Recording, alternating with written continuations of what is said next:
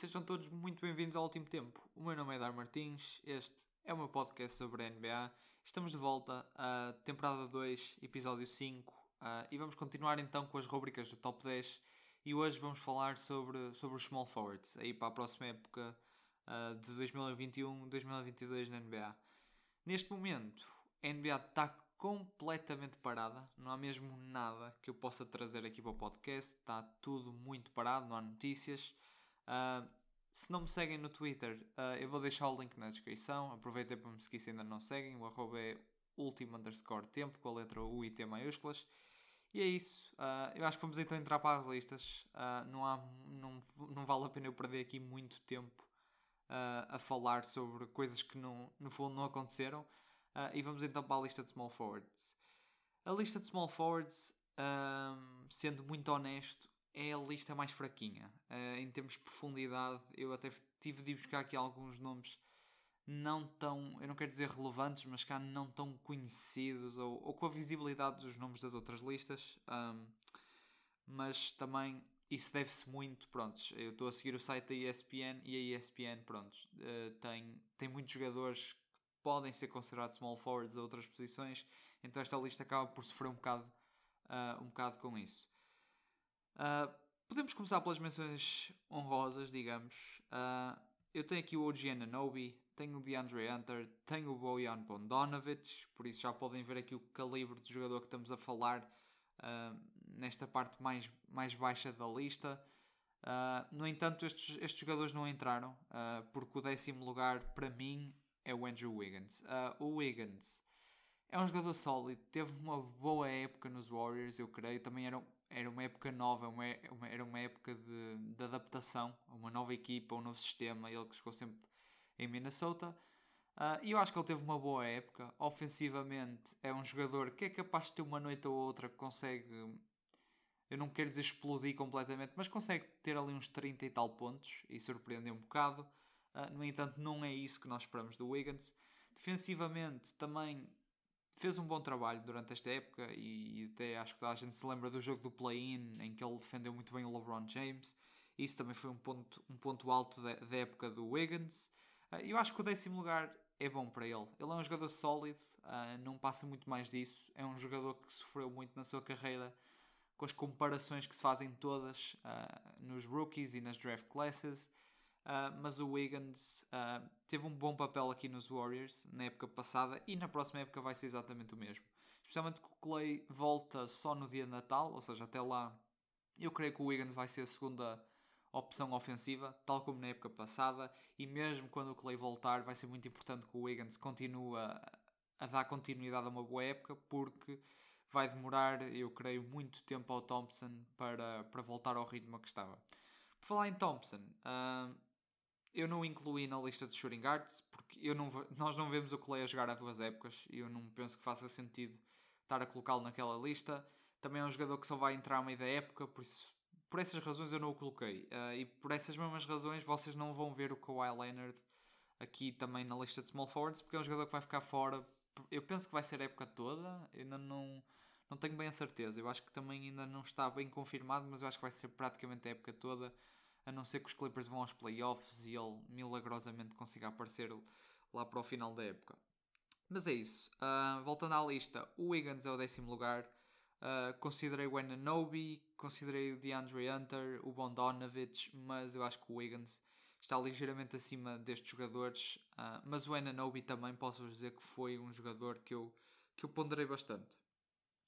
Nono lugar, não é um jogador muito distante do Wiggins. Uh, Estamos a falar do Gordon Hayward, um jogador que foi para o Charlotte Hornets, que me surpreendeu muito, porque eu, eu achava que ele saindo do Celtics ia, ia começar a cair um bocadinho, mas o Hayward foi lá, fez um bom trabalho a liderar um bocadinho a equipa, a ser se calhar uma das principais scoring options.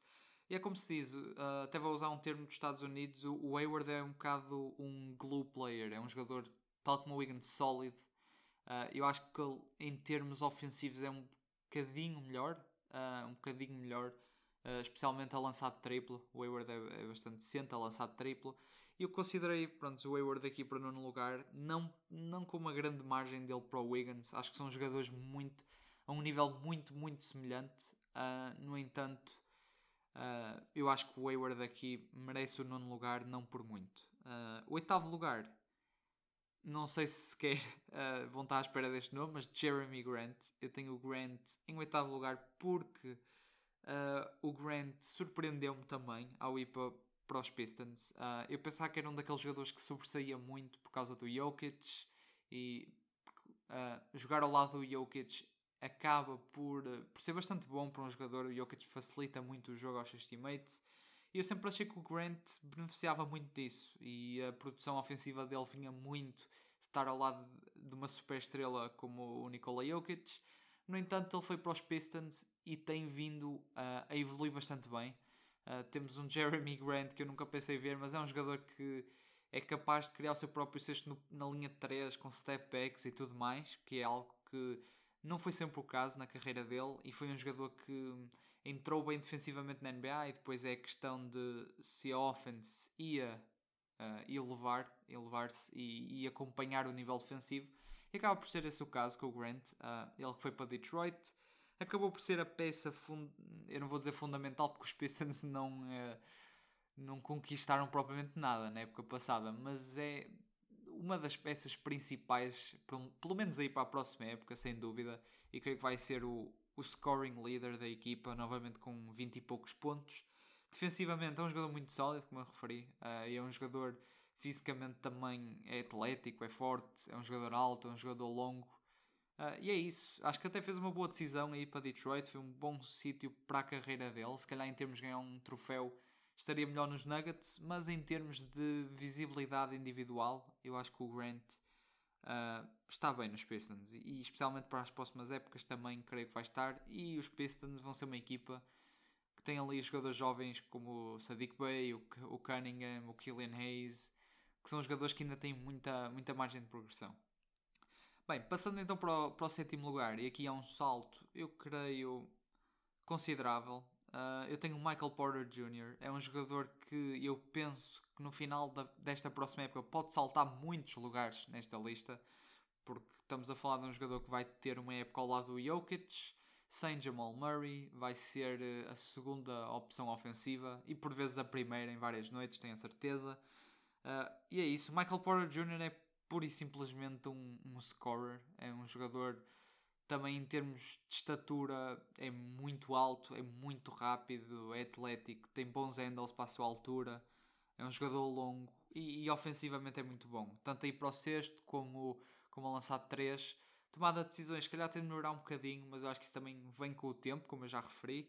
Uh, e apontar alguma crítica, o lado defensivo. Já sabemos que o Michael Porter Jr. defensivamente não é uh, o melhor jogador, mas é algo que também tem espaço para melhorar muito e, e, tem tempo, acima de tudo. E eu acho que o Michael Porter Jr. vai então, pronto, beneficiar da, da ausência do Jamal Murray e vai conseguir. Eu creio que ele pode estar a um nível de All-Star na próxima época. Acho que é, acho que é um cenário muito possível.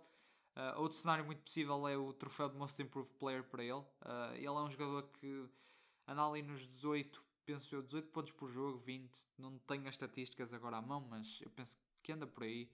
Um, e eu acho que o Michael Porter Jr. pode ser um jogador que vai ali aos 25 pontos na próxima época. Uh, e é isso.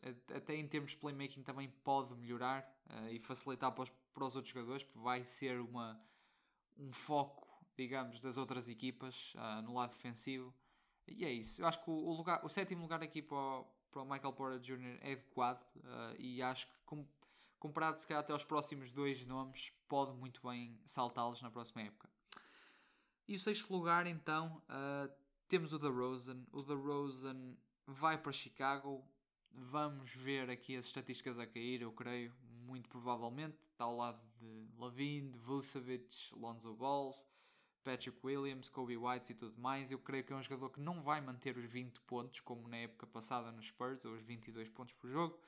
Uh, mas é um jogador muito bom ainda. É um jogador uh, que tudo bem, não lança assim muito Uh, não é muito deficiente da linha 3, mas é um jogador capaz sempre de, de conseguir os seus pontos e de maneira até bastante eficaz. Muito bom no mid-range, em fadeaways, aí para o sexto. Evoluiu muito como playmaker ao lado do Popovich, também é algo que já referi, uh, referi nos episódios anteriores. E isso deu-me, pronto, eu considero então uma vantagem ligeira uh, essa, essa capacidade de playmaking do DeRozan. Eu dei-lhe assim a vantagem em relação ao Michael Porter Jr.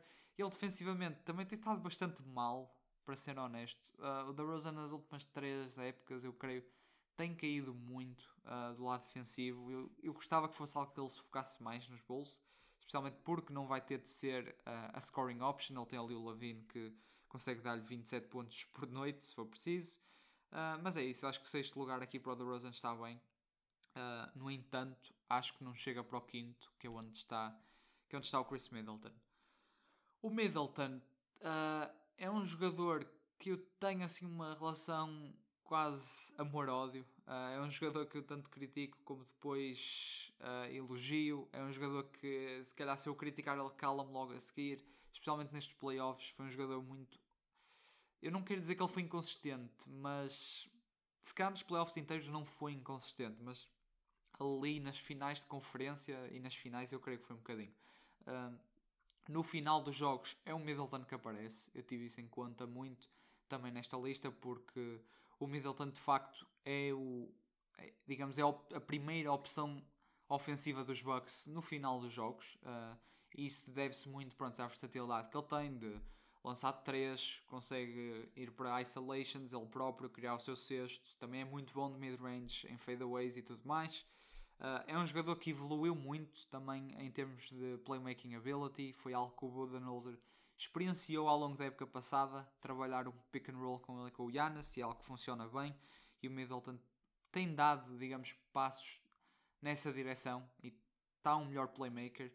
Uh, no entanto, eu, eu acho que ele, que ele pelo quinto lugar fica porque acho que há aqui um degrau bem grande para o, para o top 4 em relação ao resto da, da, lista, eu já ia dizer da liga, mas em relação ao, ao resto da lista, eu acho que há aqui um, um salto grande. Uh, e apesar do Middleton ter ganho um, um troféu este ano e ter sido uma das peças fundamentais para esse troféu, porque sem o Middleton não há Championship pós Bucks, sem dúvida. Uh, eu acho que o Middleton não está ao nível dos próximos nomes. E o quarto lugar temos então o Brandon Ingram. Uh, o Ingram ofensivamente é, é quase um. Eu vou compará-lo um bocadinho ao Lavine. Eu acho que é um jogador que é, é, um dos melhores scorers, eu diria, da NBA. Ou tem a capacidade para ser isso. Tem a capacidade, sem dúvida, para ser isso. Especialmente também devido à sua estatura. É um jogador que é 6'10, mais ou menos. É uma espécie, tem um bocado aquela frame do Kevin Durant. É um jogador com handles. É um jogador capaz de lançar de triplo. É atlético. É alto. É muito rápido uh, é capaz de acabar no sexto. Também é um jogador que evoluiu muito na sua playmaking ability e eu espero ver isso na próxima época. Eu acho que vai ser algo que os Pelicans podem tentar trabalhar um bocadinho, tentar meter ali o Zion e o Ingram como um, um dynamic duo mais, mais coeso ou mais fluidos um entre si. Uh, e eu espero ver isso, porque o Ingram tem capacidade de ser um, um bom playmaker e, e, já mostrou isso. Uh, e é isso, eu acho que o, Ingram dá aqui um salto em relação ao Middleton. Acho que em termos ofensivos não é bem comparável, apesar de serem dois jogadores, digamos, versáteis do lado ofensivo, conseguem marcar de várias maneiras. Eu acho que o Ingram falo melhor que o, que o Chris Middleton, no fundo. Terceiro lugar, entramos aqui no top 3. Tem o Jimmy Butler. Uh, o Jimmy Butler é um daqueles jogadores que, se calhar, até na box score não sobressai muito é um jogador que anda ali nos 19, 20 pontos, anda ali com. Eu não tenho as estatísticas de Jimmy Butler à frente, mas com uns 6, 7 ressaltos, 5, 6 assistências. Uh, mas é um jogador super sólido. É, é um excelente defensor, uh, um excelente defensor mesmo. Uh, é um jogador que já comprovou que consegue aparecer quando a equipa precisa dele. Vimos isso na Bubble. Ele, e, e para minha surpresa, ele levou o seu jogo nas finais contra os Lakers a um ponto que eu não sabia que ele tinha. Uh, teve aquele jogo com 42 pontos, creio eu, não, e não era algo que eu estava à espera do Jimmy Butler, porque eu também não vejo o Jimmy Butler como um scorer autêntico. Por exemplo, eu acho o Brandon Ingram um melhor scorer que o Jimmy Butler, uh, e acho que muita gente deve partilhar esta, esta opinião que eu tenho. Uh, no entanto, no jogo em geral, eu acho que o Jimmy Butler é melhor. É, é um jogador também que tem um impacto para todas as equipas que vai. Uh, foi para os Sixers, os Sixers tiveram a um sexto de ir às finais. Se não fosse aquele game winner lendário do Kawhi Leonard, também tiveram azar porque apanharam o Kawhi Leonard numa forma. E aqui para dar um bocado as rosas ao Kawhi, porque não pode estar na lista. Uh, o Kawhi nessa, nessa, nessa playoff run, nesse título dos Raptors, teve provavelmente uma das melhores uh, uma das melhores runs que eu já vi de um jogador na NBA. Eu não sabia que o Kawhi tinha mesmo aquilo, é, parecia um era o Kawhi completamente a carregar os Raptors a maior parte das noites, a ir a, a, jogos de 40 e tal pontos, e no jogo a seguir voltava a fazer o mesmo, e parecia que ninguém conseguia parar o, parar o Kawhi. Uh, mas o Jimmy Butler, pronto, levou os Sixers a umas finais de conferência e quase a umas finais, levou uns Miami Heat muito tenros a umas finais na Bubble, por surpresa de muita gente também. Uh, os Timberwolves, quando ele esteve lá, foram uma equipa que foram aos playoffs e vejam como é que estão os Timberwolves agora.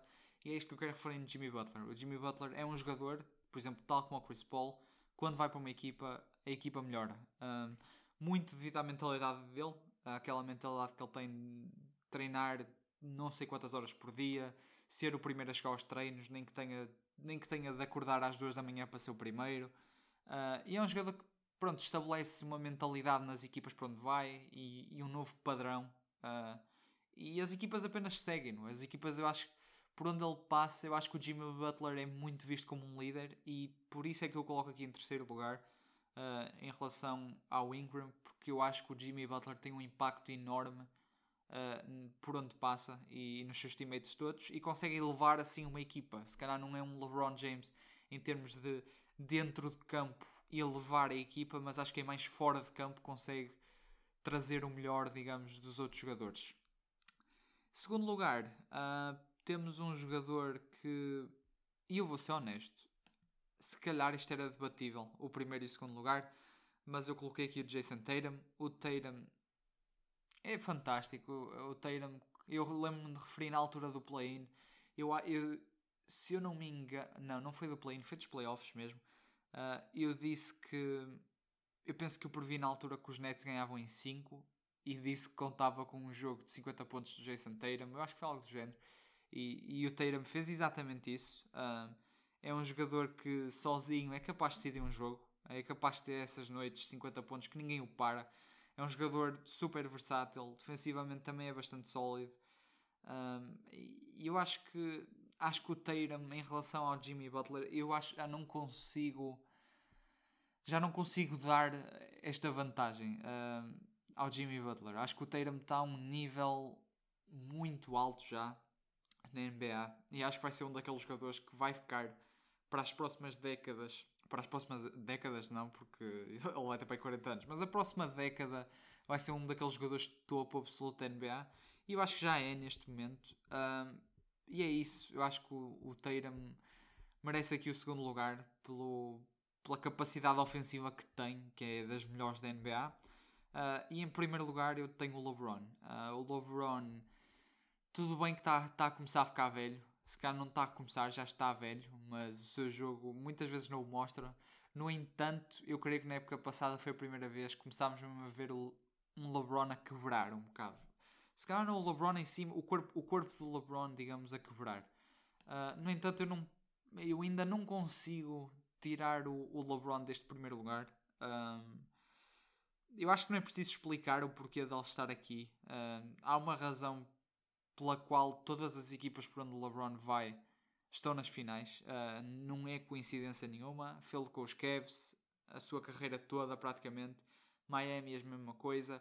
Foi para os Lakers vencer um championship. Uh, as equipas do LeBron têm sucesso uh, e, e, é por causa dele. É por causa do que ele é capaz. Lá está, como eu referi, ele traz o melhor de todos os teammates à volta dele tal como eu falei isso com o Jimmy Butler, mas ele trá-lo dentro de campo, eu creio. Uh, também é um excelente líder. É um, pronto, é obviamente um dos jogadores mais experientes da NBA. Já teve em todos os cenários possíveis que possamos imaginar. Um, e, e, é fantástico. O, todos os jogadores à volta do LeBron quase que elevam o seu jogo. Uh, o Anthony Davis também eu acho que é uma excelente. Foi uma excelente ideia dos Lakers. Uh, havia o, o interesse de ambos os jogadores jogarem um com o outro, mas esse interesse foi motivado, digamos, por. Eh, digamos, pela maneira como eles jogam, porque eles. Um, são, digamos, uma dupla que, que encaixam perfeitamente. O estilo de jogo deles se encaixa perfeitamente. O LeBron é um jogador que procura facilitar para os teammates, procura uh, encontrar cestos simples, mas também é capaz de, lá está, de marcar de todas as maneiras, quer seja ir para o cesto, porque ainda ninguém, quase ninguém consegue parar o LeBron, quer seja a lançar a tripla, apesar de ser um, eu não vou dizer uma inconstante do jogo dele, ele melhorou bastante ao longo da carreira, já é bastante competente também da linha 3, já não se pode deixar o LeBron na linha 3 uh, eh, e mesmo em, em triplos de, de, longa distância mesmo. E é isso, eu não sei bem o que mais dizer uh, para defender aqui a primeira posição do LeBron. Vejam só o historial dele, vejam o que ele faz, vejam o que ele trouxe aos Lakers e o que pode trazer na próxima época, porque os Lakers eu creio que não vão ter um adversário à altura deles na Conferência Oeste Uh, e é isso. Eu acho que o LeBron merece então o primeiro lugar. Uh, e acho que é um primeiro lugar justo. Agora, se me dizem, uh, será que o LeBron é melhor que o KD? Será que o LeBron é melhor que o Giannis? Eu não, eu não vou falar sobre isso, porque o KD e o Giannis estão na lista de Power Forwards. E posso já dizer que a lista de Power Forwards é, é provavelmente a melhor lista um, que eu vou trazer aqui. É a lista mais recheada. Uh, do décimo ao primeiro lugar é uma lista absurda mesmo e, e eu creio que vai ser. Eh, foi para mim a lista mais divertida de se fazer e é que eu vou ter de defender melhor os meus pontos. Um, mas é isso. Um, se, o, se o KD estivesse aqui, ou o Giannis, seria mais complicado, mas como estão ali na posição de power forward, atenção que eu estou a dizer isto no site da ESPN, uh, ah, eu estou a seguir o site da ESPN, uh, a lista de small forward acabou então por ser um bocadinho mais, mais simples. E para recapitular muito rápido, uh, décimo lugar Andrew Wiggins, nono lugar Gordon Hayward, oitavo lugar Jeremy Grant, sétimo lugar Michael Porter Jr., mas pode muito bem uh, saltar aqui uns bons três lugares na próxima época, eu creio. Acho que é um cenário muito possível. Sexto lugar DeMar DeRozan, quinto lugar Chris Middleton, quarto lugar Brandon Ingram e depois o top 3 temos Jimmy Butler em terceiro, Jason Tatum em segundo e temos o da King, temos o LeBron James em, em primeiro lugar. Bem, eu acho que desta lista é tudo. Um, eu espero que estejam a gostar então desta rúbrica top 10. Uh, ah, eu estou também, para ser honesto, estou a gostar bastante de fazer isto. Uh, vamos então, no próximo episódio, trazer a lista dos Power Forwards, como eu acabei de referir, e, e referi também que é a lista mais interessante, a meu ver, de se fazer. Uh, também por aqui certos aspectos de. Há jogadores que eu, eu ainda eu próprio estou a olhar para a lista neste momento dos Power Forwards e ainda não sei bem se, se a lista que eu tenho neste momento definida vai ser a lista que eu vou trazer para o episódio. Uh, mas é isso. Uh, dos próximos episódios temos então Power Forward e Center e depois Malta. Um, eu creio que eu não, não me recordo exatamente da data oficial em que a NBA começa, mas eu já estive a ver os, os quando acabarmos a lista dos centers, os próximos três episódios a seguir a esse vai ser as previsões da Conferência Oeste, da Conferência Este, uh, isto das standings, obviamente, e depois as previsões dos, dos prémios individuais. Bem, eu acho que da minha parte é tudo. Uh, espero que estejam a gostar. E, e acho que é isso, pessoal. Fiquem bem e até à próxima. Tchau, tchau.